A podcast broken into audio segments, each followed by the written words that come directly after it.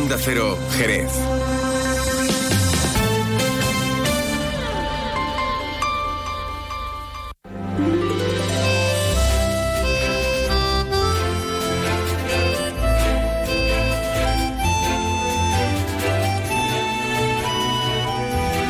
Más de uno Jerez. Leonardo Galán, Onda Cero. ¿Qué tal amigos? Muy buenas tardes. Hoy es jueves 15 de febrero comenzamos aquí una nueva edición de Más de Uno Jerez.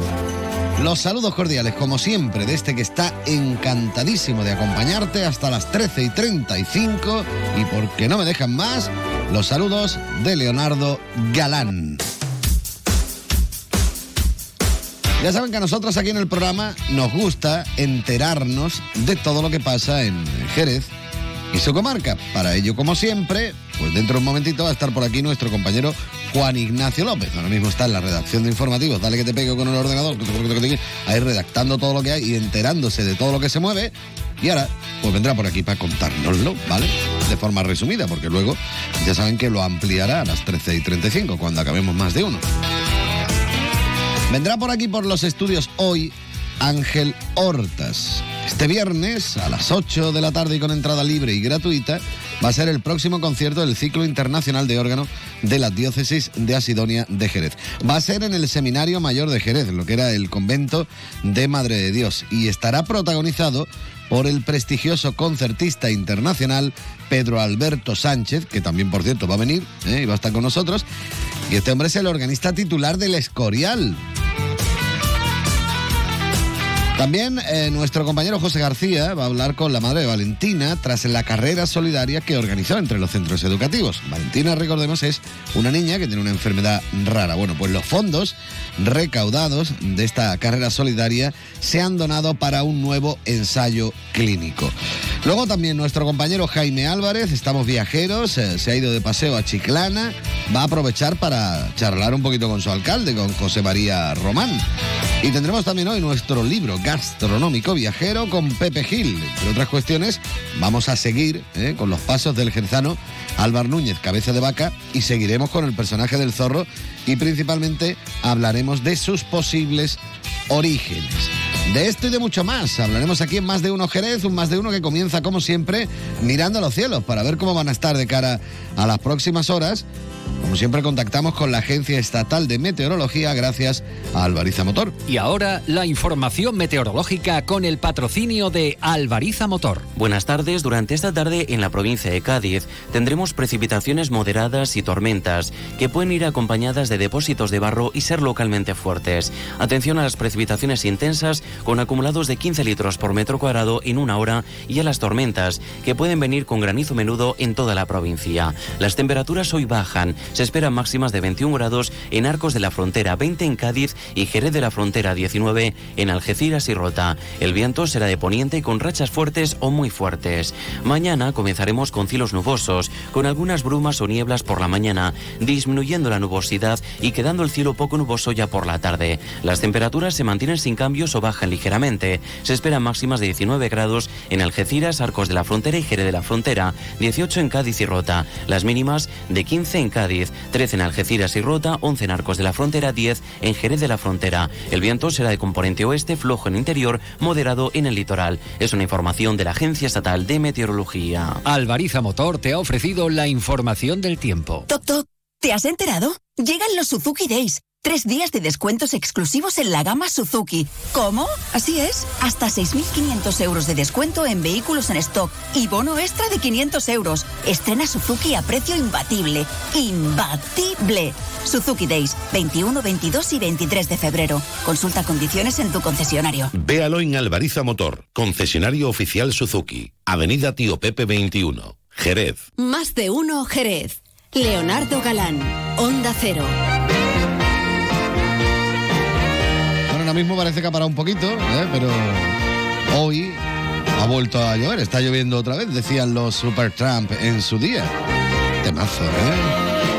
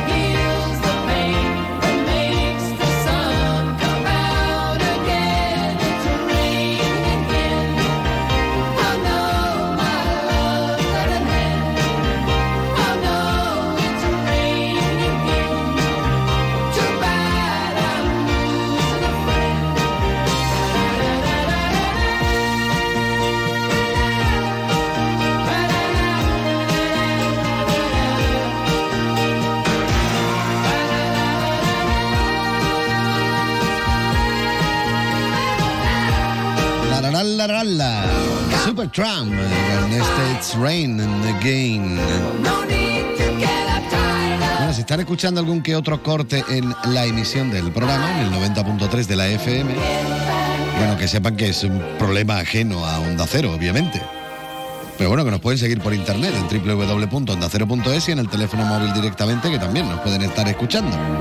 Bueno, esperemos que no se corte más, no vaya a tener yo que ir a buscar alguien por ahí. Bueno, el que no hay que buscar es a nuestro compañero Juan Ignacio López para que nos hable de actualidad. Juan Ignacio, muy buenas tardes. Buenas tardes, te ha salido un poco mafioso, ¿eh? De voy a tener Ya, ya, que no, buscar no, a- es que lo he dicho queriendo. Madre mía, A madre ver, a ver, a ver, a ver, eh, a ver. Ah, Vamos.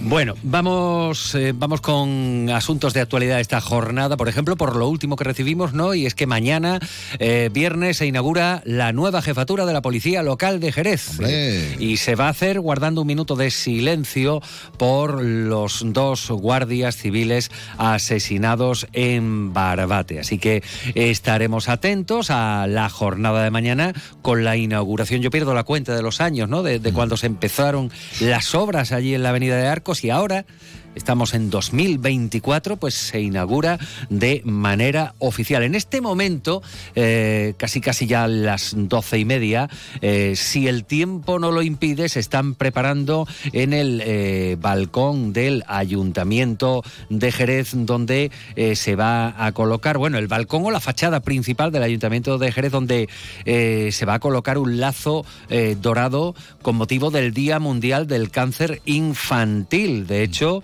bueno, pues eh, lo van a hacer junto a la alcaldesa en representación del Ayuntamiento de Jerez, pues la Asociación Española contra el Cáncer y la Asociación por una Sonrisa que cuenta con la colaboración de Ortopedia Cuatro Caminos. Eso en la calle Consistorio, porque dentro de unos minutos también, se, también eh, se va a rendir homenaje una vez que termine la gala que tiene lugar todos los jueves en la eh, Real Escuela Andaluza del Arte Ecuestre, pues un homenaje a alguien que tiene nombres y apellidos y los que están apegados al mundo del toro lo entenderán porque estamos hablando de Antolín Díaz Salazar, el hombre del Museo de los Trajes Taurinos, en fin, eh, conocido y reconocido, pues bien, en la Escuela eh, de Arte Ecuestre, en la parte de los guadernés, ahí se le va a hacer el homenaje, la entrega y habrá sus palabritas y sus emociones y esas cosas, ¿vale? Así que desde aquí también nos sumamos a la felicitación a todo un maestro de la costura torera en este caso, como es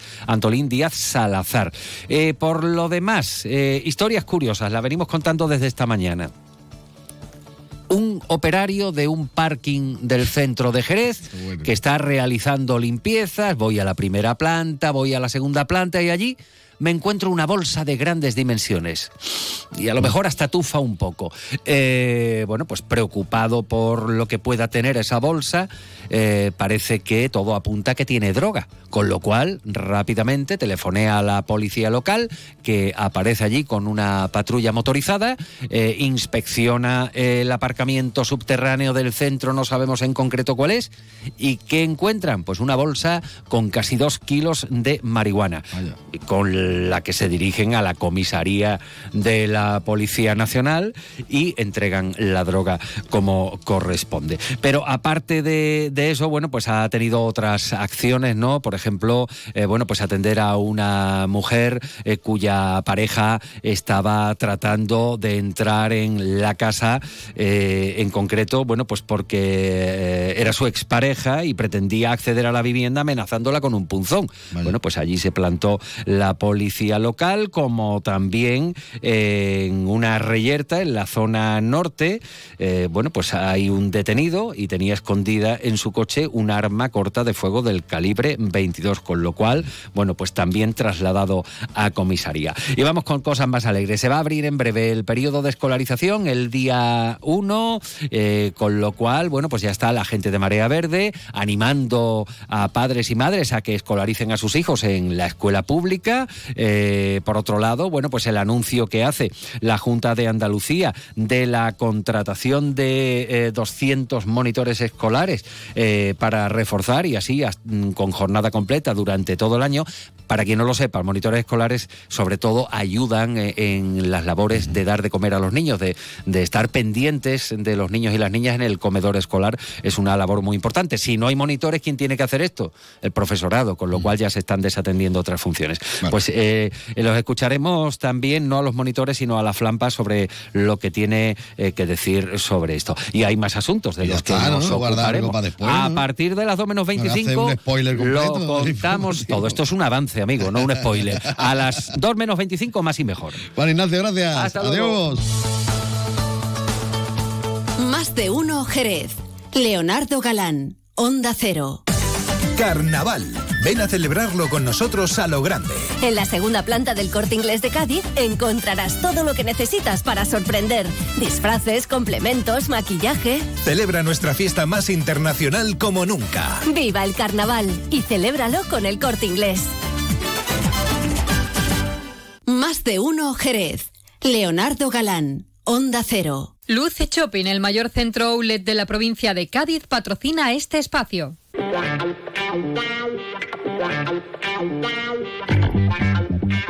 Vamos a continuar, por supuesto, aquí en Más de Uno Jerez, en la sintonía de Onda Cero, hablando de más cuestiones interesantes, concretamente moviéndonos por la ciudad. Y ahora nos vamos a acercar hasta el ayuntamiento, porque nuestro compañero José García va a charlar un poquito con la madre de, de Valentina tras la carrera solidaria que organizó entre los centros educativos ya no solo de la ciudad, también eh, varios de la provincia de Cádiz. Recordar que Valentina es una niña que tiene una enfermedad rara y que los fondos que se han recaudado con esta carrera solidaria se han donado para un nuevo ensayo clínico. José, buenas tardes. Hola Leo, muy buenas tardes. Bueno, pues hoy comenzamos esta conexión contando una muy bonita historia de amor, de superación.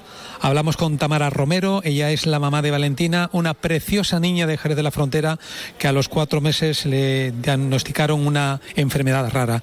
Pero queremos que sea la propia mamá, Tamara, quien nos explique un poquito el comienzo de esta historia llena de amor, llena de esperanza, porque precisamente eh, gracias a todas las acciones que Tamara está realizando para buscar una cura, para la enfermedad de, su niña, pues bueno, ha encontrado el calor que todo Jerez y no solamente Jerez le está brindando, ¿no? Tamara, buenas tardes. Muy buenas tardes, pues sí, el calor ha llegado y la verdad que queríamos hacer ese redondeo en el calendario para señalarlo porque es un día histórico para nosotros, como madre, como padre, por la Asociación Grito a la Esperanza, decir que hemos recaudado 150.000 euros, de los cuales 80.000 euros lo hemos donado a Oxford, a una universidad prestigiosa, como sabéis, para que siga el ensayo de Stop que está en fase 2. A nivel mundial existen muchos otros ensayos, pero vimos y comprobamos que era la mejor opción, ya que está en fase 2. Eh, y decir también que la carrera solidaria, con todos los colegios que han corrido, 30 colegios 30 colegios, 10, más de 10.000 alumnos. Hemos recaudado 30.265,16. Más de 30.000 euros que como madre hoy puedo dormir tranquila, con mucha angustia porque Valentina tiene un brote nuevamente en el cuello, pero orgullosa de mí misma y Valentina cuando mira hacia atrás, pues yo tengo un, un archivo preparado para decirle, mira, yo hice todo lo posible por ti. Qué bonito, Tamara. Eh, hoy es un día muy especial. Evoca también un compromiso con el amor. Ese compromiso que tú tienes con Valentina, con tu hija, pero no solamente con ella, sino con todos aquellos niños que también están en ese mismo proceso, donde son muchas madres en diferentes partes del mundo, donde también eh, buscan esa, esa solución para la esperanza. Así es, somos 40 familias en España, recaudamos poquito, la verdad es que no todo el mundo tiene la misma condición de luchar igual porque si no antes llegaríamos a la cima, como yo digo, pero cuando yo empecé esto yo dije, me da igual quién recaude, yo voy a recaudar, yo voy a poner granito y vamos a hacer todo lo posible para llegar a esa cima. Hoy tenemos esa convocatoria que no sabía en principio, pero que el universo conecta los colores, ¿no? Y eh, el color verde esperanza dice mucho, ¿no? Así, el verde es el que nos predomina. Empezamos con las pulseras en verde, es el que nos predomina y siempre decimos que es el faro, que el faro sigue, necesita seguir iluminando para llegar a esa cima. Es el que me guía. Sus ojos y el faro. Precisamente eh, ese fondo donde se ha presentado eh, todos los datos, donde habéis conseguido una recaudación muy importante que es muy eh, vital para que se siga investigando. Muchas universidades también se están uniendo a este proyecto de investigación y cuéntanos cuál es la, última eh, noticia que nos puedes reportar. Pues que hay ocho ensayos clínicos a nivel mundial. En Madrid no necesitan financiación, pero gracias a Dios hay tres ensayos clínicos que llevan en el Hospital Ramón y Cajal de Madrid. Y si Dios quiere, pues uno de ellos en verano bajará en edad y será cinco años. Y si Dios lo quiere, en menos de dos años Valentina podrá ser apta para entrar a un ensayo.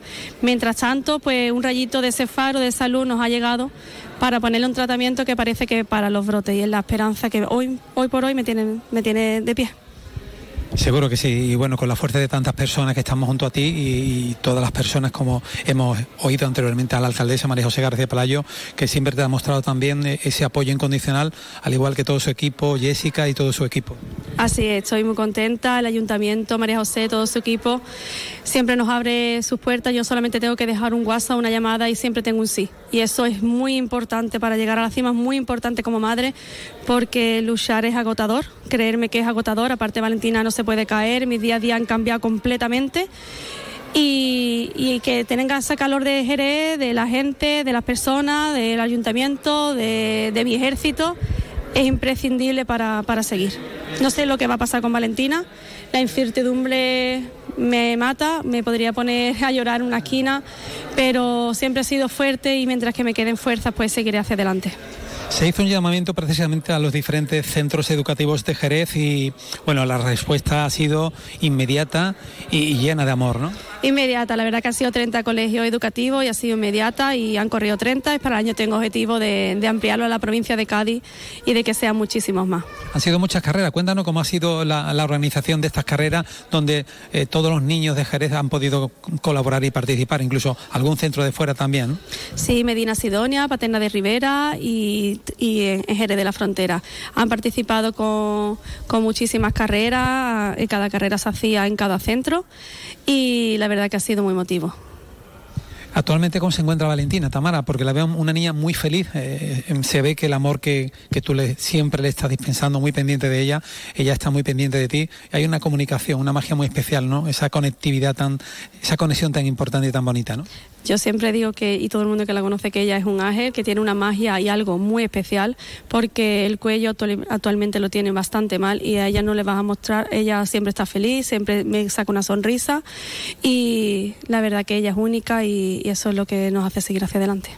Es, ella es un ángel, ¿eres consciente que también puede tener muchos ángeles cuidándola? Espero que sí. Sobre todo uno muy especial que mi padre, que falleció hace siete años, que también fue un proceso duro. Lo que pasa es que cuando te toca un hijo, eso no hay quien lo supere. Por eso seguro siempre va a estar con, vosotros. Eh, Tamara, eh, ¿qué le quiere decir a, tantas personas que puedan estar en esta misma situación? Pues que luche, que siempre hay que luchar.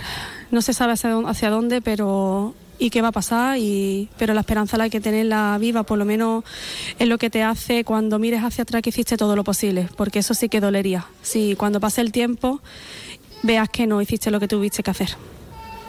Hemos visto en la presentación un faro. Háblanos un poquito de esa historia del faro porque tiene mucha simbología y, mucho, y tiene mucho significado.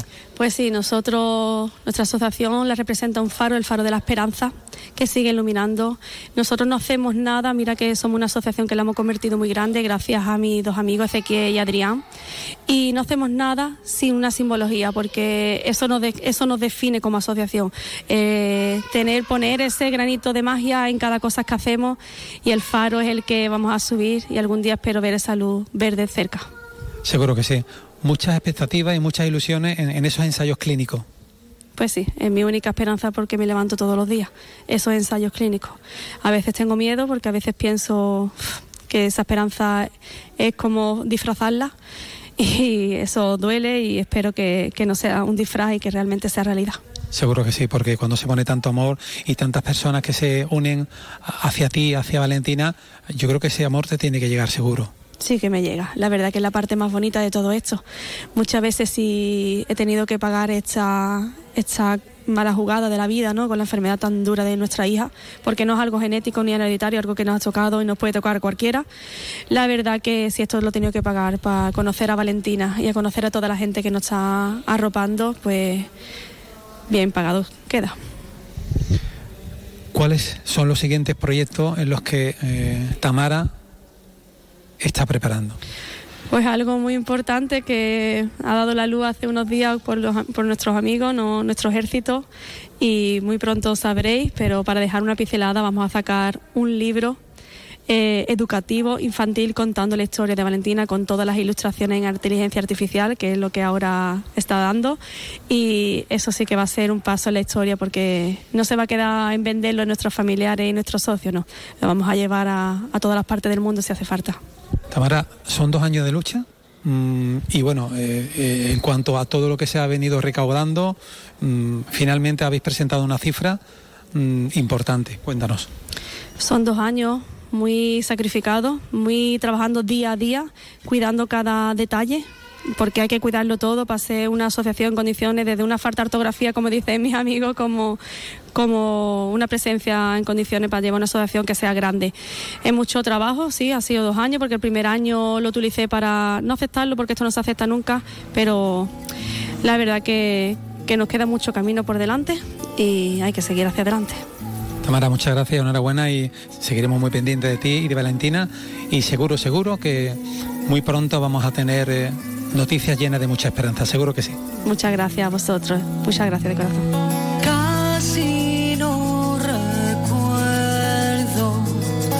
Cuando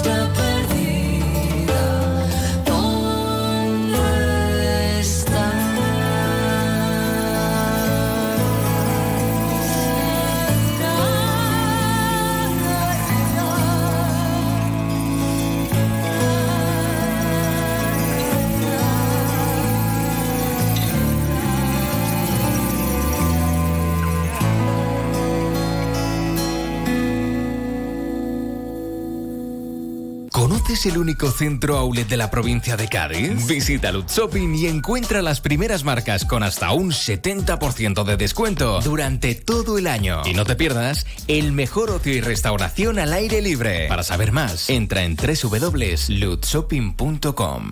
Más de uno Jerez. Leonardo Galán, Onda Cero.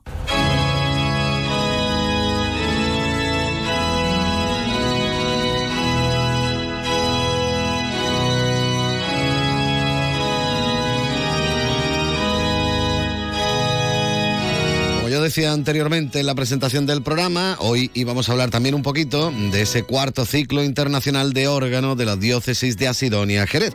Tenemos eh, nueva cita este próximo viernes, concretamente en el Seminario Mayor, aquí en Jerez, a partir de las 8, con entrada gratuita y demás, como siempre. Saludamos ya a Ángel Hortas. Ángel, muy buenas tardes. Muy buenas tardes. Que además vienes muy bien acompañado. Preséntamelo tú, por favor. Pues ni más ni menos que el protagonista del concierto de mañana, don Pedro Alberto Sánchez, organista titular del Escorial. Organista titular del Escorial. Muy buenas tardes, por cierto. que no te Muy buenas tardes. bueno, mm, cuéntame un poquito, ¿cómo es ser organista de, del Escorial? A ver, porque tenemos a Ángel que es de la catedral y tal, pero del Escorial no. no sé. eh, Bueno, del. Escorial de Jerez, ¿no? Bueno, más o menos, ¿no? Se podría decir así, ¿no? Pero cuéntanos, ¿cómo, cómo es esto? Porque tiene Bueno, que ser una responsabilidad bastante, bastante gorda, ¿no? Sí, sí, sí, sí. Que te iba a decir, bueno, pues es ser el organista de cual- como de cualquier parte, ¿vale? Porque el organista lo que tiene que hacer es tocar el órgano y tocarlo lo mejor posible. Y en ese aspecto, pues da igual que seas de Jerez que de donde sea. Bueno, el monasterio del Escorial, pues, pues eso es por todos conocido y, y es un sitio pues muy importante. Entonces, bueno, pues eso hace que también en algunas ocasiones, pues también sea testigo de algunas celebraciones pues muy importante. Yo me acuerdo cuando la Jornada Mundial de la Juventud del 2011 en Madrid, el Papa Benedicto vino a España y vino al Escorial. Hubo allí un encuentro con profesores de universidad y de, y de gente de vida consagrada. Y entonces, bueno, pues tuve que tocar yo el órgano en aquella ocasión. El rey también va de vez en cuando y pues si hay en alguna ceremonia religiosa o entra en una basílica también hay que tocar. Y bueno, te digo así las cosas así más, más llamativas, ¿no? Entonces, bueno, desde ese punto de vista sí que es verdad que te al final eres testigo o participas en ceremonias, bueno, pues históricas, por decirlo de alguna manera, ¿vale? Por lo demás, bueno, pues, eh, pues eso, ser organista como de cualquier otro sitio. Da igual tocar para el rey que tocar para cualquier jerezano que vaya mañana. ¿no? Exactamente, exactamente. Hombre, el trabajo es el mismo realmente, ¿no? Y, y bueno, y cuéntame cómo es el órgano de allí, del Escorial. Bueno, en el Escorial hay varios órganos, ¿vale? Tenemos, en- en- ahora mismo en este momento, pues tenemos seis órganos, ¿vale? En la basílica. Vaya. Eh, es verdad que, bueno, teóricamente todos se podrían tocar desde una consola, ¿vale? Lo que pasa es que, eh, pues en este momento no se encuentra en condiciones, ¿vale? Estamos esperando. Los seis que- órganos a la vez se pueden tocar. Bueno, cuatro, Ah, cuatro. cuatro, De, cuatro, de los, de bueno, los seis, cuatro, cuatro, pero vamos, que que no está pasada, mal, no está mal. Eso fue una cosa que se hizo en la última reforma que se hizo en el siglo XX, que es de 1963. Y bueno, pues era muy. Yo todavía eso lo he conocido en funcionamiento. Y era, pues la verdad es que era una cosa muy espectacular. ¿vale? Quizá musicalmente tampoco era lo más correcto, según las nuevas tendencias y tal, pero bueno, eh, era, era muy espectacular. Eso ahora mismo no funciona. Pero bueno, esperemos que un día también se puedan restaurar. O sea, los órganos sí que necesitan una pequeña restauración. Y bueno, pequeña o grande. Según, ¿no? Como esté de cuidado. y, y, y tal, pero vamos, que, que sí, sí, en órganos estamos, estamos bien Bien, bien servidos. surtido, bien surtido. ¿Cómo es el órgano que, que va a tener que utilizar mañana? Cuéntanos. Bueno, pues un órgano del siglo XVIII que se restauró en los años noventa y tanto, está por lo tanto en muy buen estado, y un instrumento muy bonito, mm, sencillito, pero un sonido precioso, y luego además hay que, todo hay que decirlo, reúne el encanto de estar en el seminario, el antiguo convento de las monjas, que es muy bonito. Cada vez que entra el público allí, todo el mundo dice, oh, y, se quieren poner pues en el coro. Digo, no, hombre, que se escucha mejor en la iglesia. Y es que es tan, tan bonito el coro como la iglesia, es un sitio precioso. Sí, señor. Bueno, como decimos, esto es mañana. Háblanos un poquito del repertorio, porque estamos escuchando algo de, de Juan Bautista Cabanilles, creo que es con lo que se va a abrir eh, la noche. Pero cuéntanos un poquito, que nos encontramos Bueno, más así en resumidas cuentas va a tocar un repertorio entre música española, italiana y francesa. Y bueno, pues yo creo que casi mejor el, mm, algún comentario que pueda destacar de algo. Eh, ¿Qué podrías decir, A ver, Alberto? este, por de- ejemplo, de, de- este de tiento, que es el que estamos escuchando. Además, tiento lleno. Yo no sé si hay tiento vacío. no, no sé. Cuéntanos bueno, un poquito. Mira, te voy a contar primero, eh, pues vamos a ver, el, el repertorio que uno hace- va a interpretar ¿no? cuando va a dar un concierto, pues también está mucho en función del el órgano que vas a tener, ¿vale? Es decir, eh, pues claro, el órgano, como ha dicho Ángel, es un órgano del siglo XVIII español, y entonces, bueno, pues tiene unas características que pues que hacen que bueno pues sea óptimo para tocar un cierto tipo de repertorio e imposible interpretar otro repertorio que no se puede interpretar en ese órgano. ¿no? A veces cuando decimos, decimos el órgano y parece, y, pues, órganos hay muchos tipos de órganos y son todos... Oye, hemos, de- hemos hablado algunas veces, ¿no? Sí, Ángel, de que cada, cada órgano es de su padre, de su madre. ¿no? Totalmente. Y entonces para el repertorio pues pasa igual, tienes que pensar en qué órgano vas a tener delante, ¿no? Es verdad que nosotros aquí en España tenemos mucho repertorio para estos órganos, porque era el órgano que se hacía en España fundamentalmente. Y entonces, bueno, pues el repertorio fundamentalmente es un repertorio de, de- de compositores españoles. Otro de los retos que tenemos siempre cuando vas a hacer el repertorio, montas el programa, quiero decir, pues es, eh, como además Ángel me ha insistido mucho en esto, oye, intenta que sea un repertorio que la gente salga de allí satisfecha, ¿vale? Es decir, y ahí tenemos un, un gran desafío los organistas, ¿no? Porque en principio es una música que no está pensada para conciertos, es decir, nosotros ahora sí vamos a escuchar, la iglesia vamos a escuchar un concierto de órgano, pero en el siglo XVIII, hasta donde yo sé, pues no, la, la gente iba a la iglesia pues a los oficios, a los sermones, a lo que fuera, y sonaba el órgano, exactamente un poco como de música de fondo, que ahora pondríamos en un, en un, en un aparato, ¿no? Entonces, bueno, pues, pues a veces no es fácil encontrar una música que, porque eso no es una música hecha para divertir ni para, ¿sabes? Y bueno, pues teniendo en cuenta un poco todo esto, pues sí, he montado... Te lo ha puesto fácil, ¿eh? He montado, Por lo que veo. he montado, siempre uno intenta eso, ¿no? Porque yo siempre digo, hombre, pues la música de órgano que la gente no vaya al concierto y diga, puf, esto no hay, aquí no hay que volver, ¿sabes? Porque, entonces, bueno, pues... eh, Se quede con en general, son, Eso, en eso. general son obras cortas, o sea, son piezas breves, no son, no son muy, muy largas. Y bueno, pues también uno intenta... eh, pues que, que- que se puedan demostrar todas las posibilidades que tiene el órgano, los distintos registros. A veces ahí aparece algún título de, pues tiento. Bueno, el tiento es una composición, eh, pues eso, con un nombre típico español. eh, Es un poco el Ricercare en italiano. El, bueno, pues lo que después fue la fuga, ¿no? Es Sí, un poco, sí. son- es un estilo eso, contrapuntístico imitativo, lo que fue aquí eso en España, ¿no? Y lo de bueno, lleno, dime lo de lleno porque es lleno. Lleno y vacío, ¿no? No, claro, es que no, no, no. Que, que está lleno de, de notas, está lleno de mm, No, bueno, él te lo notas más altas, más graves, más... Hace más, hace más, yo creo que hace más referencia a la registración, ¿no? Sí. Es decir, la registración, bueno, pues está, está el registro de lleno. eh, bueno, tú sabes que órgano tiene un montón de registros que son los distintos sonidos, por explicarlo de alguna manera. Bueno, pues una combinación de esos sonidos, pues da, da origen el lleno, es decir, ¿sabes? Hay otros, por ejemplo, vas a ver ahí que son de registro, dice, de mano izquierda, ¿no? Eh, ahora mismo leo aquí de Cabanilles, tocata segunda de Maesquerra. Bueno, pues quiere decir que es de mano izquierda. Quiere decir que la voz solista va a estar en la parte izquierda. En la- lo vas a tocar con la mano Más izquierda, grave que es la más ¿no? grave, exactamente. Bueno, pues es un poco lo que intento también me, eh, presentar en el programa, ¿no? Que se vea un poco todas las distintas maneras, todas las distintas, los distintos géneros, distintas formas musicales que ha habido en el repertorio organístico, ¿no? Hay muchas, por ejemplo, de cabezón. Diferencias sobre la gallarda milanesa. Diferencias son variaciones. La gallarda milanesa, pues era una melodía profana típica del siglo XVI, que la gente pues conocía, como podríamos conocer ahora cualquier melodía de las que escuchamos en la radio. Bueno, pues los organistas pues hacían una música sobre eso, ¿no? Es muy curioso, a mí esto me llama mucho la atención y me gusta resaltarlo siempre, cómo la música de órgano estaba totalmente mezclada con la música profana y se escuchaba en la iglesia. Es decir, cuando después, el- después del concilio, pues en la iglesia se han escuchado melodías pop y cosas de estas, casi nos rasgamos las vestiduras, lo hacían en Pero el si siglo hacía- XVI. Y dices, pero si Claro no... pues que antes no había radio. si alguien quería escuchar música, se tenía que ir a la iglesia. No, y ¿no? además te voy a hacer una observación. Cuando estuvo aquí el organista, este tú lo conocerás, Felipe López de Madrid, Sí.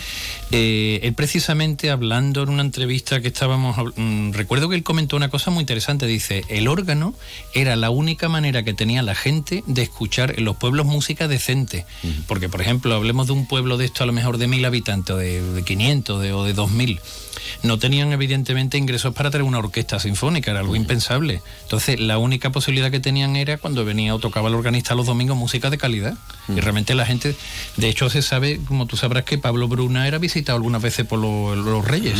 O sea, desviaban el carruaje todos los reyes de, de España entera para ir a escuchar a Pablo Bruna, que era ciego en Daroca. O sea que eh, es, es curioso, ¿no? Mira, hay, hay cosas. Imagino que esto Hombre, tiene que ser algo por el estilo, porque estamos escuchando el Leco Sí. Tiene que ser algo como tú dices, ¿no? Es decir, porque suena muy así, muy, muy jovial, muy. está intentando imitar el canto del cuco. Ajá. Vale. Y bueno, pues eso, ¿no? Son estas cosas que uno dice, nos imaginamos, cuando miramos al pasado, nos imaginamos siempre, pues que todo en la iglesia era muy serio, que era, ¿sabes? Y después ves estas cosas y dices, no. Y bueno, es que además el, el órgano, en el Renacimiento y por ahí, es que era un instrumento de corte. Lo, lo utilizaban para bailar en la corte. Son cosas que como que no te imaginas, ¿no? Entonces, bueno, ¿Y cómo es- llevaba aquel órgano a la corte? bueno, eran el órganos, peque- clavicordio, eran órganos que sea. pequeños, eran órganos que llaman positivos, ¿sabes? O realejos, y nada, pues se tenían en la habitación. Allí mismo en el Escorial, que está la habitación, ¿sabéis que eh, donde está el altar ah, está el- la habitación de Felipe II y enfrente la de su hija Isabel Clara Eugenia. Allí hay un órgano, pues eso para que se divertieran, ¿no? Qué bueno, sí, señor. Bailaran y se lo pasaran bien con el órgano. Para pasarlo bien, lo que tenemos que hacer es acercarnos, como decimos, mañana viernes a partir de las 8 en el eh, Seminario Mayor de, de Jerez para poder disfrutar con este, con este magnífico concierto que nos ofrecerá Pedro Alberto Sánchez. Yo voy a cerrar con este que teóricamente es con el que cierras tú también, ¿no? Que es Giovanni Morandi, Hombre, con sí, este rondo con imitación. Bueno, mi italiano es espectacular, estoy practicando porque me voy a dar un viajecito por allí. Imitaciones de Campanelli, yo imitación de italiano. Señores, muchísimas gracias. Muchas gracias, a ti,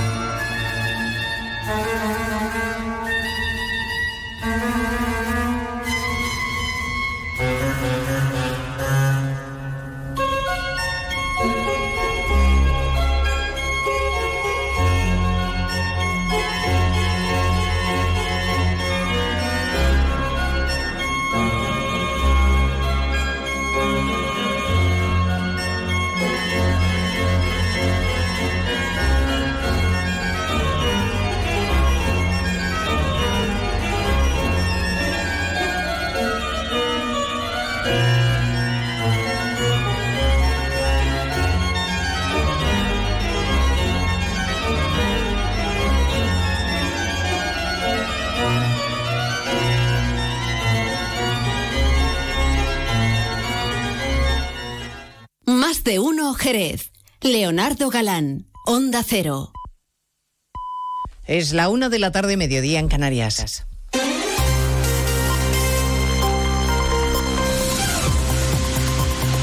Noticias en Onda Cero.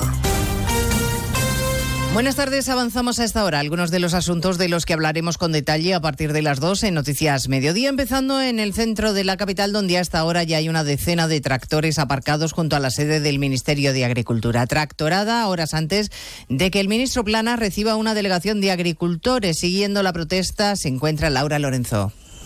Han sido recibidos esta quincena de tractores entre aplausos del millar de agricultores que aquí se congregan y de muchos madrileños que paseaban por la zona. Siguen protestando ante este ministerio y apuestan por llevar a partir de ahora las manifestaciones a Bruselas ante la inoperancia del ministerio. Hombre, es que eh, si nos paramos entonces esto se hunde todo ya. Porque el campo está pero muy mal, muy mal.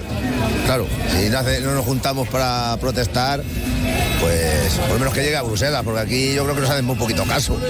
Sí, te iba a preguntar, porque por lo visto había una reunión prevista, se ha pasado a la tarde, no hay hora, no sé cómo...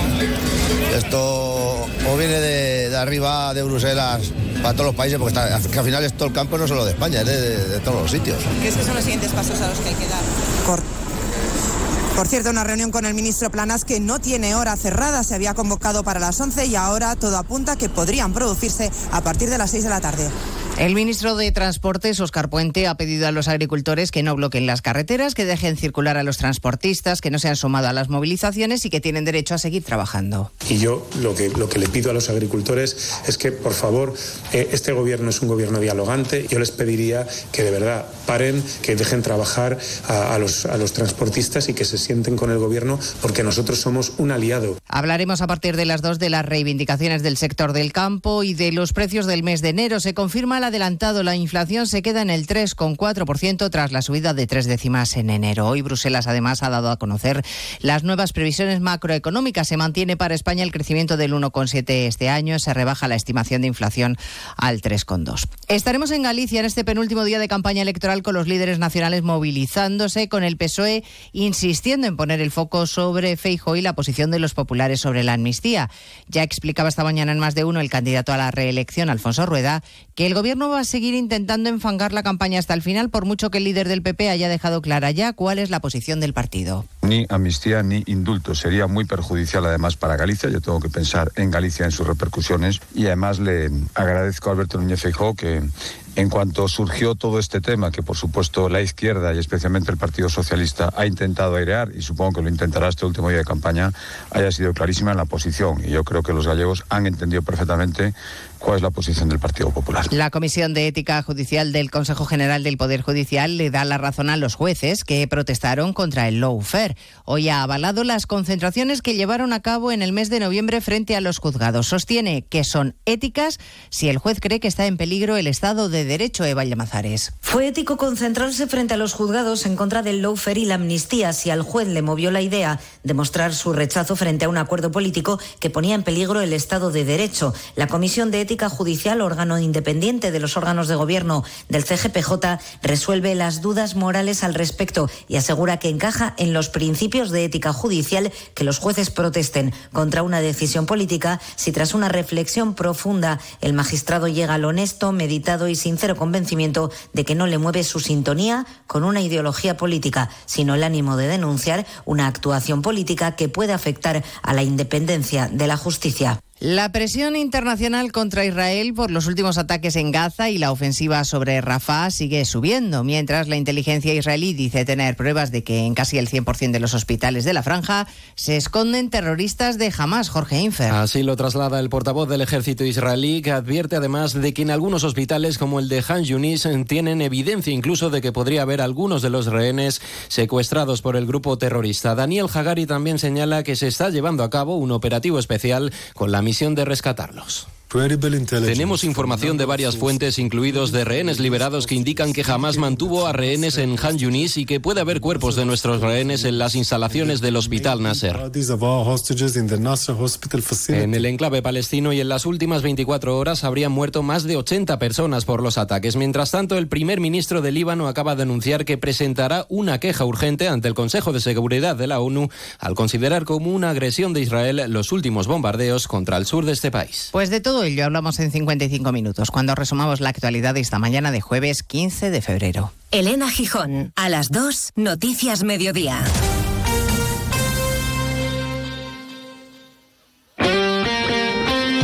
Este sábado hay liga en Radio Estadio. Desde las 2 de la tarde en la web, en la app y en el 954 de la onda media de Madrid, partido con sabor europeo Atlético de Madrid, Las Palmas. Los rojiblancos pensando en la Liga de Campeones. Los canarios a dos puntos de una plaza en Europa. Y desde las tres y media en todas las emisoras de Onda Cero, dos equipos obligados a ganar.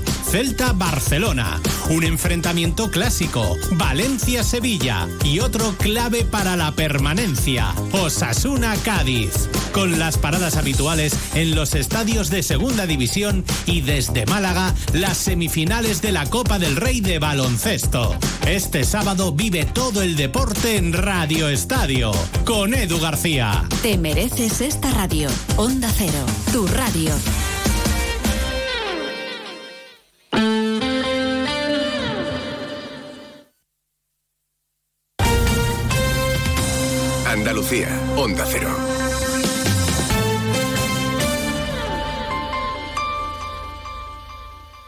La Federación Andaluza de Municipios y Provincias te acerca a las novedades de lo que más te preocupa. Empleo, salud, medio ambiente y sostenibilidad, ciudades inteligentes, participación ciudadana, cultura y patrimonio. Tienen más información en famp.es. Sobre todo, Onda Cero Andalucía. En Onda Cero, Noticias de Andalucía. Jaime Castilla. Buenas tardes, hacemos hasta ahora un repaso de la actualidad de Andalucía de este jueves 15 de febrero, día en el que la Policía Nacional lleva a cabo desde primera hora de la mañana una operación contra el blanqueo de capitales procedentes del narcotráfico en la ciudad gaditana de Algeciras que deja por ahora cuatro personas detenidas, mientras en Barbate sigue en el aire la pregunta seis días después del asesinato de los dos guardias civiles a manos de unos narcos de quién dio la orden de que salieran al mar con una zodia, con Acero Cádiz, Jaime Álvarez. Sí, el pueblo se repite esta pregunta y es que la responsabilidad sigue sin estar clara. El alcalde Miguel Molina reconoció aquí en Onda Cero que fue él quien llamó en primera instancia, pero no se tiene claro quién da la fatídica orden, si el comandante o la subdelegada del gobierno. Ambos estaban en la final del concurso del Carnaval de Cádiz que se celebraba ese mismo viernes. En lo económico vuelven a subir los precios en el mes de enero en Andalucía, lo hacen en un 3,8% en tasa interanual tras descender levemente en diciembre. También suben los precios de los alimentos 7,6 puntos, son cuatro décimas más que en el último mes de 2023. Sobre la crisis del campo, representantes de las principales organizaciones agrarias mantienen hoy una reunión en Madrid con el ministro de Agricultura, Luis Planas. Está prevista una rueda de prensa posterior que todavía no ha comenzado. Día en el que además vuelve la lluvia a Andalucía debido a una vaguada que atraviesa hoy la comunidad y que va a dejar precipitaciones especialmente fuertes en las provincias de Cádiz, Huelva y Sevilla que activan el, el aviso amarillo por tormentas. Eso sí, para el fin de semana se espera la llegada de un anticiclón que va a dejar cielos despejados y un aumento de las temperaturas. Pero seguimos ahora con el repaso de la actualidad del resto de provincias y lo hacemos por Almería. En Almería, el aeropuerto registra su temperatura más alta en febrero en las últimas horas, con la marca más elevada en el territorio peninsular, 26,7 grados centígrados, la más elevada de la que se tiene constancia en un mes de febrero en la provincia, según los datos que maneja la Agencia Estatal de Meteorología. En Ceuta, el gobierno local está celebrando una sesión extraordinaria de pleno para tratar con los grupos políticos la presión migratoria que está viviendo la ciudad. El único punto del día es solicitar la acción del gobierno central y el reparto de los menores a otras comunidades. Y es que Ceuta acoge a más de 200 niños. En Córdoba, la universidad participa en la elaboración del primer mapa mundial del color del suelo. El trabajo combina los datos procedentes de 23 centros de investigación de 15 países. El mapa del color del suelo aportará información sobre el contenido de materia orgánica de la Tierra o el grado de erosión. En Granada, hoy en el Hospital Materno Infantil se ha leído un manifiesto con motivo del Día Internacional contra el Cáncer Infantil. Piden más recursos para investigación. El pasado mes de mayo diagnosticaron a mi hijo leucemia por tres años y medio. eh, no te para a pensar la cantidad de casos que, que se encuentran. Alrededor de 20 niños permanecen ingresados en pediatría en este centro referente en Andalucía. En Huelva, la Policía Nacional ha detenido a 46 personas por delitos de fraude a la seguridad social por cobro indebido de prestaciones. La legislación obliga a permanecer en España y si viajan a sus países deben interrumpir ese cobro. Los beneficiarios tendrán que devolver los importes cobrados indebidamente. La operación policial continúa abierta. En Jaén, el presidente de la Junta de Andalucía ha inaugurado la mayor planta fotovoltaica de la comunidad. Está ubicada en Úbeda y se trata de una instalación cuyo tamaño es el de un campo de fútbol con 6.400 metros cuadrados y que cuenta con 1.812 módulos fotovoltaicos. En Málaga, una pareja de la policía local haciendo uso del desfibrilador con el que están dotados los vehículos patrulla logró reanimar a un hombre que entró en parada cardiorrespiratoria en plena calle. Además, en Marbella, un agente de Policía Nacional libre de servicio asistió y realizó maniobras de reanimación a un varón que había sufrido una parada cardiorrespiratoria en un centro comercial, salvándole la vida. Y en Sevilla, representantes de la plataforma ciudadana Sevilla Quiere Metro han conseguido que el Parlamento Europeo atienda sus peticiones que pasan por financiación y acabar las obras pendientes que quedan de las líneas 2 y 3 de metro de la capital andaluza. Más noticias de Andalucía a las 2 menos 10 aquí en Onda Cero. Onda Cero. Noticias de Andalucía. Nos encanta viajar, nos encanta Andalucía. ¿Te vienes a conocerla? Iniciamos nuestro viaje cada miércoles a las dos y media de la tarde y recorremos Andalucía contigo.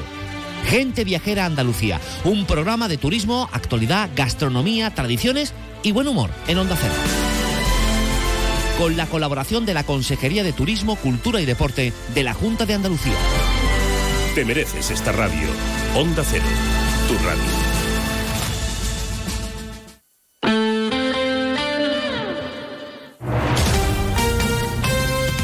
Onda Cero, Jerez.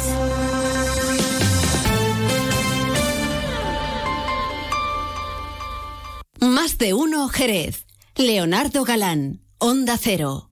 Fino, amontillado, oloroso, palo cortado. Pedro Jiménez. Don Zoilo, todo Jerez en una gama de sherries exquisitos embotellados en rama. De la forma más natural, manteniendo toda su intensidad, sabor y color. Gama Don Zoilo 15 años, de bodegas Williams ⁇ Humbert. Somos Jerez. Disfruta con un consumo responsable. Andalucía necesita menos. Menos retrasos, menos cargas administrativas, menos trámites, menos duplicidades. Andalucía necesita menos para crecer más. Por eso, la Junta de Andalucía pone en marcha el Plan Andalucía Simplifica, que trabaja en transformar la administración pública para que sea más ágil y digital, al servicio de todos. Descubre las medidas en andaluciasimplifica.com. Junta de Andalucía. Más de uno Jerez. Leonardo Galán, Onda Cero.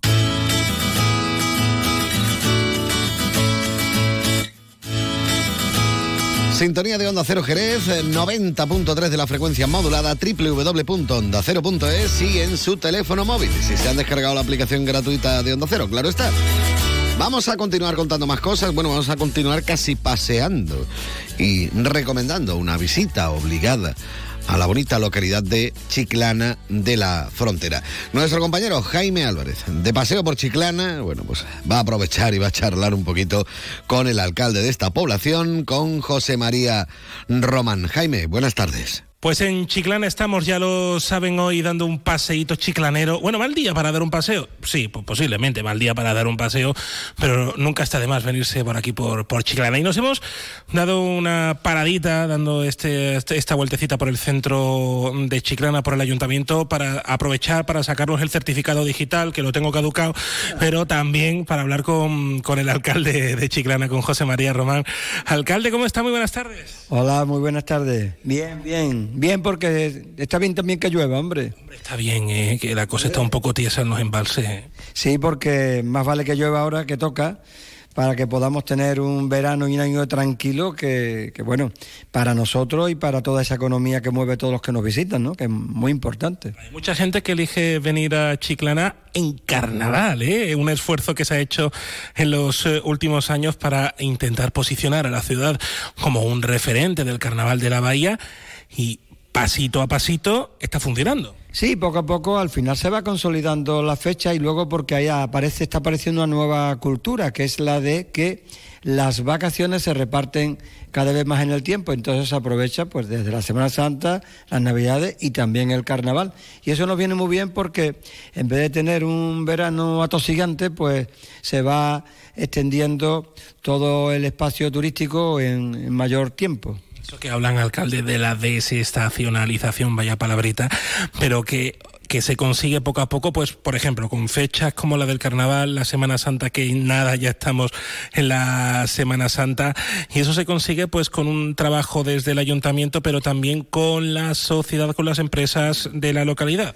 Nosotros cuando presentamos el, el plan turístico y la estrategia turística de cada año, lo hacemos con hosteleros, con comerciantes, con empresas, con los hoteleros, lógicamente, y vamos planteando, por un lado, las inversiones que hay proyectadas en la ciudad, que son muchas e importantes, y luego las distintas actividades, porque hay dos, mm, dos fases, digamos, las actuaciones de largo, que son las inversiones, y ese día a día que hay que ocupar para que quien venga sabe y sepa que hay actividades. Entonces, no sé, la fiesta del chicharrón, por ejemplo, o la del vino fino, o la del gazpacho caliente, pues son elementos que van llenando el calendario para dar ambiente y para que las calles se, se llenen. Ahora con el carnaval, estos últimos años y este año en especial, pues hemos generado una serie de cambios que por lo visto la semana pasada están siendo muy bien aceptados y que está generando poco a poco cada vez mayor ambiente carnavalesco en la calle. La verdad que sí, porque el carnaval en Chiclana se vive en la calle y se come. Es que hay actividades gastronómicas por todos lados.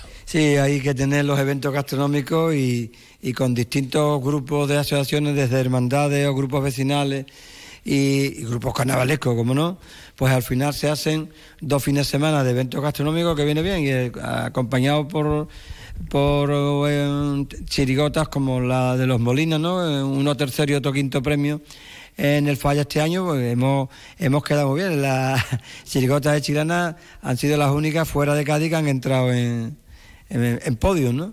El año pasado una de Chiclana le fue bien, ¿eh? Sí, sí, la verdad que... Y este año, pues, la semana pasada se hizo el pregón por Antonia, la madre Antonio Molina y, y, la verdad que fue un pregón impresionante. Eso, que la gente fue para la calle, además eh, en, en, pleno centro, y además que en este carnaval estamos estrenando la Alameda, que ya tocaba, ¿eh? Sí, estamos estrenando la Alameda, estamos estrenando también una nueva manera de la carpa, una nueva carpa que ha funcionado muy bien, a pesar de la lluvia estaba la carpa arrebosada con el pregón, y estamos generando el espacio de carnaval es, es mayor más grande y bueno, ese modelo yo creo que se va a consolidar porque está gustando y porque tal como ha quedado la Plaza de Andalucía y la Plaza de España junto con la Alameda, se ha generado un espacio mucho más bonito, mucho más atractivo y mucho más familiar. Entonces, pues al final se está notando. Bueno, lo importante, el carnaval en Chiclana se vive en la calle, viene el segundo fin de semana, esperemos que con un poquito de sol, que llueva antes y después, por favor, pero durante el carnaval... Es sin agua. Tranquilo que el fin de semana es sin agua, lo, lo hemos pactado ya y por tanto vamos a poder salir, disfrutar y el que se quiera disfrutar también, en fin, que todo está preparado y bien preparado. Luego se lo vamos a decir a Brasero, ¿eh? Roberto Brasero, que venga con tranquilidad, ¿eh? que ponga la lluvia un poquito más tarde. Lo conocí en Málaga este verano, un tío simpaticísimo. Había estado por aquí porque me presenté y tal, y diciendo, si yo estaba por Chiclana y conocía todo esto, y, y, la verdad que el hombre es encantador. La cosa que tiene Chiclana, ¿eh? que la conoce todo el mundo, por algo será. Bueno, luego vamos a repasar toda la programación del Carnaval de Chiclana que tenemos para este fin de semana. No le voy a hacer el examen, alcalde, no se preocupe, para que no falte absolutamente nada de la, de la programación. Pero sí que me gustaría recordar que esta entrevista, además de en Onda Cero Cádiz, se está escuchando también en Onda Cero Jerez, ¿eh? para la Campiña, para la costa noroeste, para la Sierra de Cádiz, que evidentemente muchos de ellos, no sé por qué, les cuesta pasar para Chiclana y les tengo que dar motivos para que vengan para Chiclana a todos a uno de ellos para este fin de semana. Bueno, porque esta provincia es muy rica y, afortunadamente también con importantes eventos por toda la provincia, ¿no? Yo, la Sierra de Cádiz es, es una maravilla y eso hay que quitarse el sombrero con los pueblos que tenemos la Sierra de Cádiz y, lo que Jerez exactamente igual, ¿no? Entonces, afortunadamente esta provincia es única, es singular y es maravillosa para todo el desarrollo turístico. Y creo que globalmente es una provincia que cada vez lo hace mejor y ahí estamos, ¿no? Pero bueno, Chiclana también tiene ese rinconcito que reclama en la clave de todas las actividades que tiene y del turismo y yo creo que también por eso cada vez vamos siendo más atractivos. Alcalde, para esas personas con la AP4, luego por la A4, ¿no? Nudo de tres caminos y se plantan en Chiclana en 45 minutos. Sí, está en un ratito y además, bueno, pues nosotros cada vez estamos poniendo el territorio, nuestro territorio, cada vez mucho más amable, pues con espacios de carriles bici, con mejores alumbrados, con mejores asfaltados, con mejores carreteras. La accesibilidad es muy importante. Y ahora pues nosotros afortunadamente después de mucho tiempo, nos después de más de 100 años, nos hemos incorporado a la red ferroviaria porque el tranvía supone y significa que el tren llega a Chiclana y bueno, habrá que ahora seguir impulsando para que vaya avanzando para Conil y, y para todas las jandas y pueda llegar a Algeciras por el litoral, como es una vieja demanda, pero bueno, lo importante es que estamos mejor conectados, ya tenemos el servicio de autobuses magnífico y el tranvía, que bueno, ya después de este primer año habrá que seguir trabajando para incrementar la periodicidad de, salidas. La verdad que sí, bueno, que para los de Cádiz no tengo que decirles nada para venir para Chiclana, pero para los de Jerez, que sí que está esta ciudad, es un pulmón de la bahía de Cádiz y que buena cuenta les damos aquí en la radio. Alcalde José María Román, le queda muy bien el tipo de alcalde ¿eh? por los carnavales. en carnavales el alcalde también tiene que ir de, de alcalde, ¿no? Entonces, en fin, mm, a veces pues duda uno si se tiene que disfrazar o tiene que ir con corbata y tal, y, y- y termina siendo uno más prudente para no meter la pata por si acaso. Muchas gracias por recibirnos. Gracias. Bueno, en la radio en eh, Onda Cero, desde Chiclana, venirse para acá ya, venirse. Más de uno Jerez. Leonardo Galán, Onda Cero. Las lesiones del manguito rotador del hombro son habituales entre todas aquellas personas que a diario realizan movimientos repetitivos de los brazos por encima de la cabeza, como por ejemplo pintores, mecánicos, carpinteros o personal de limpieza, así como entre las personas que practican deportes como tenis, balomano, baloncesto o natación, entre otros. Por ello, es aconsejable que estén pendientes ante cualquier aparición de dolor o de inflamación en la zona del hombro, para que puedan consultar con un especialista antes de que evolucione a patologías más graves. Es una recomendación del Servicio de Traumatología del Hospital San Juan Grande. El próximo sábado 17 de febrero sorprende a tu pareja y celebra San Valentín en el restaurante Antonio. Restaurante Antonio se viste de gala para celebrar contigo San Valentín, como siempre con la mejor gastronomía y sin olvidar ningún detalle. Cena, barra libre, DJ y muchas sorpresas. Información y reservas en el 956 30 09 61. Recuerda la cita, sábado 17 de febrero celebra San Valentín en Restaurante Antonio, en Avenida Tío Pepe número 15, Jerez. No esperes a que te lo cuenten. Más de uno Jerez. Leonardo Galán, Onda Cero.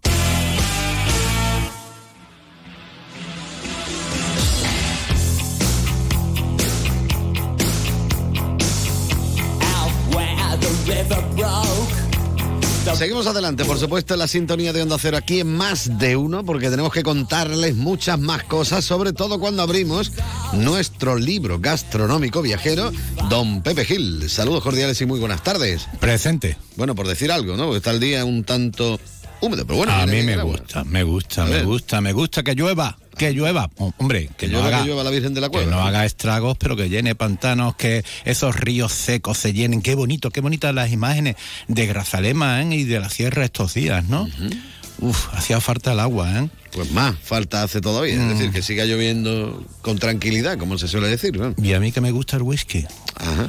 ¿Y qué hace? ¿Lo mezcla con agua o solo? No, por favor, eso es un pecado. Es igual que aquellos que mezclan, que, oye, que yo respeto, ¿no? El brandy de Jerez con Coca-Cola. Mm, Bueno, amigos míos, hay gustos para todos. Es ¿no? cuestión de gusto, es cuestión de gusto. Como mm, de gustos estamos eh, hablando estos días, de gustos norteamericanos.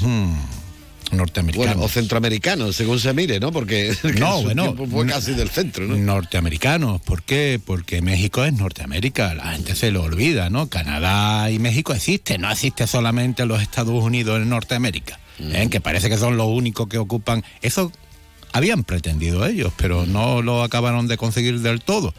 Ah, bueno, están en ello, están en ello. Bueno, cuéntame cositas, a ver hoy de qué vamos a hablar. Bueno, estamos siguiendo el periplo de Álvaro Núñez Cabeza de Vaca por toda la zona norteamericana y centroamericana y todo lo que sea en Ana.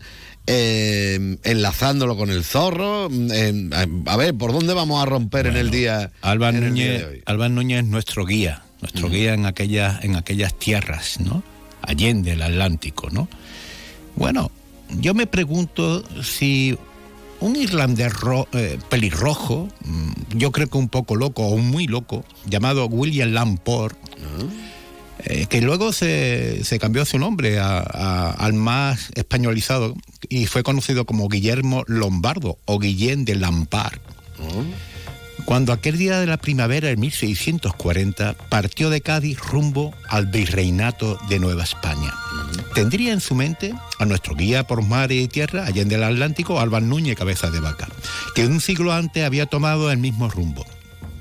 El destino de Cabeza de Vaca le llevó a protagonizar una de las mayores epopeyas de su tiempo, recorriendo junto a sus compañeros supervivientes de aquella expedición a la Florida miles de kilómetros por lo que hoy son los territorios de Norteamérica. Lamport, en cambio, seguiría otra senda que le llevaría a ser agente del duque, el conde duque de Olivares, a ser preso y ajusticiado por atentar contra el orden establecido, conspirar para la revuelta promoviendo un reino independiente en América con antiguos esclavos indios y criollos al margen del imperio español y hacerse pasar por hijo ilegítimo del difunto Felipe III. Por todo esto y tras una fuga de película fue quemado en la hoguera al cabo de los años en 1659. Vaya. Pero sobre todo su historia y su leyenda contribuyeron de forma decisiva a que tres siglos después, en un relato seriado editado en revistas populares, con muy mal papel, que se llamaban Pulp, se imprimiría la, el relato La conspiración de Capriscano en 1919. Surgiría en este relato un héroe, un héroe enmascarado, un héroe que firmaba con una seta, llamado el zorro. El zorro se inspiró en muchos personajes, pero sobre todo se inspiró en este irlandés pelirrojo y loco que desafió al orden establecido y que está muy, muy, muy ligado a un símbolo masónico esotérico que es la Z.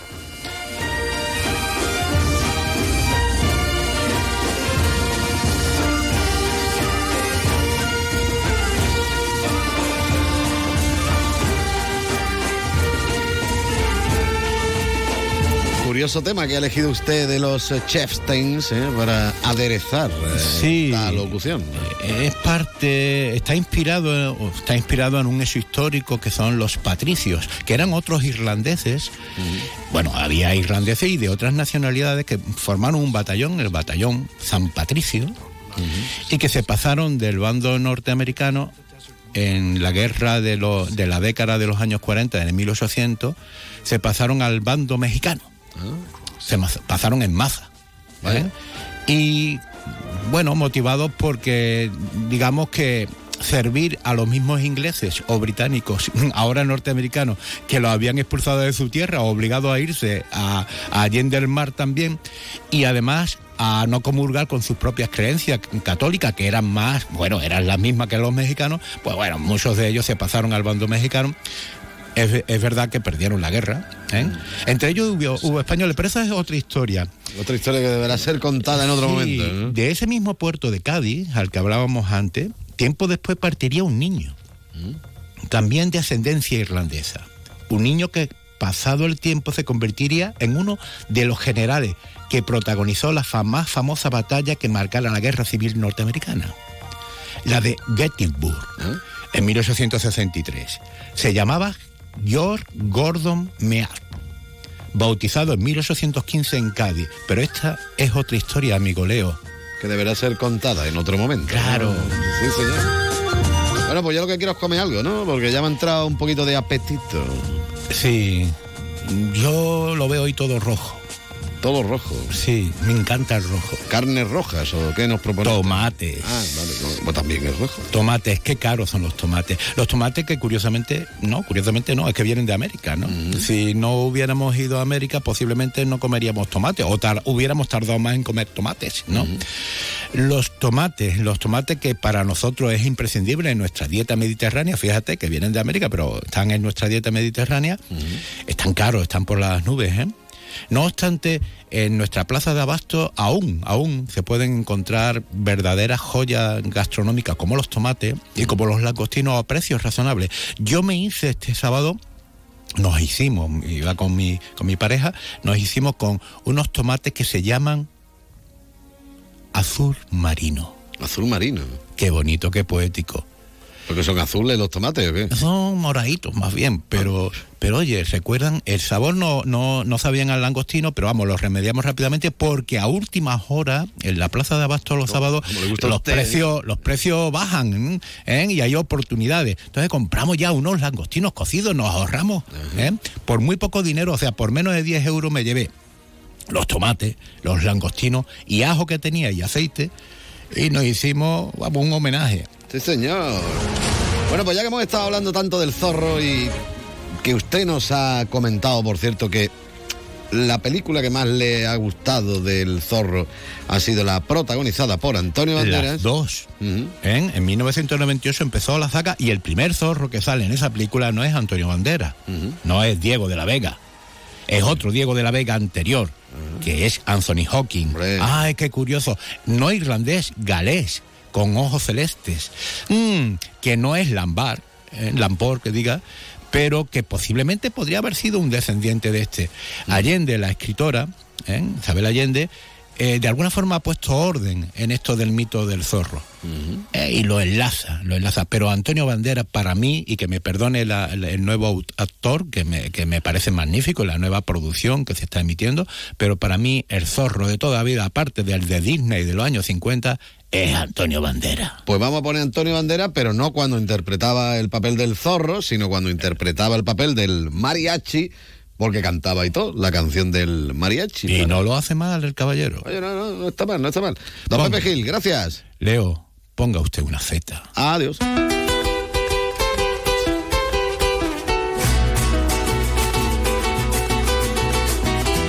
Soy un hombre muy honrado que me gusta lo mejor. A mujeres no me falta ni el dinero ni el amor. Jineteando en mi caballo por la sierra yo me voy. Las estrellas y la luna ellas me dicen dónde voy. Ay, ay, ay, ay, ay, ay, mi amor. Ay, mi morena de mi corazón.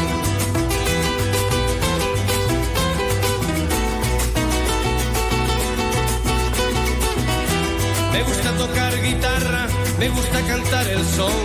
Mariachi me acompaña cuando canto mi canción. Me gusta tomar mis copas, aguardiente es lo mejor. También el tequila blanco con su sal le da sabor. Ay, ay, ay, ay, ay, ay, mi amor. Ay, mi morena de mi corazón. Qué chulo, sí, señor. Bueno, son ya. Bueno, es la una y 33 minutos. Qué bonito este tema nos cantaba en su día Rafaela Carrá. En el amor todo es empezar. Y qué mejor forma de empezar en el amor que con una buena cena, como la que nos propone nuestro amigo Antonio García en el restaurante Antonio para la cena de San Valentín el próximo sábado, 17 de febrero. No hay que hacer muchos cálculos, pasado mañana. Qué mejor forma de sorprender a tu pareja que con esa magnífica cena, con la barra libre, con el DJ o DJ, ¿sabes? como sea, y con el montón de sorpresas que nos tienen preparados, sí señor.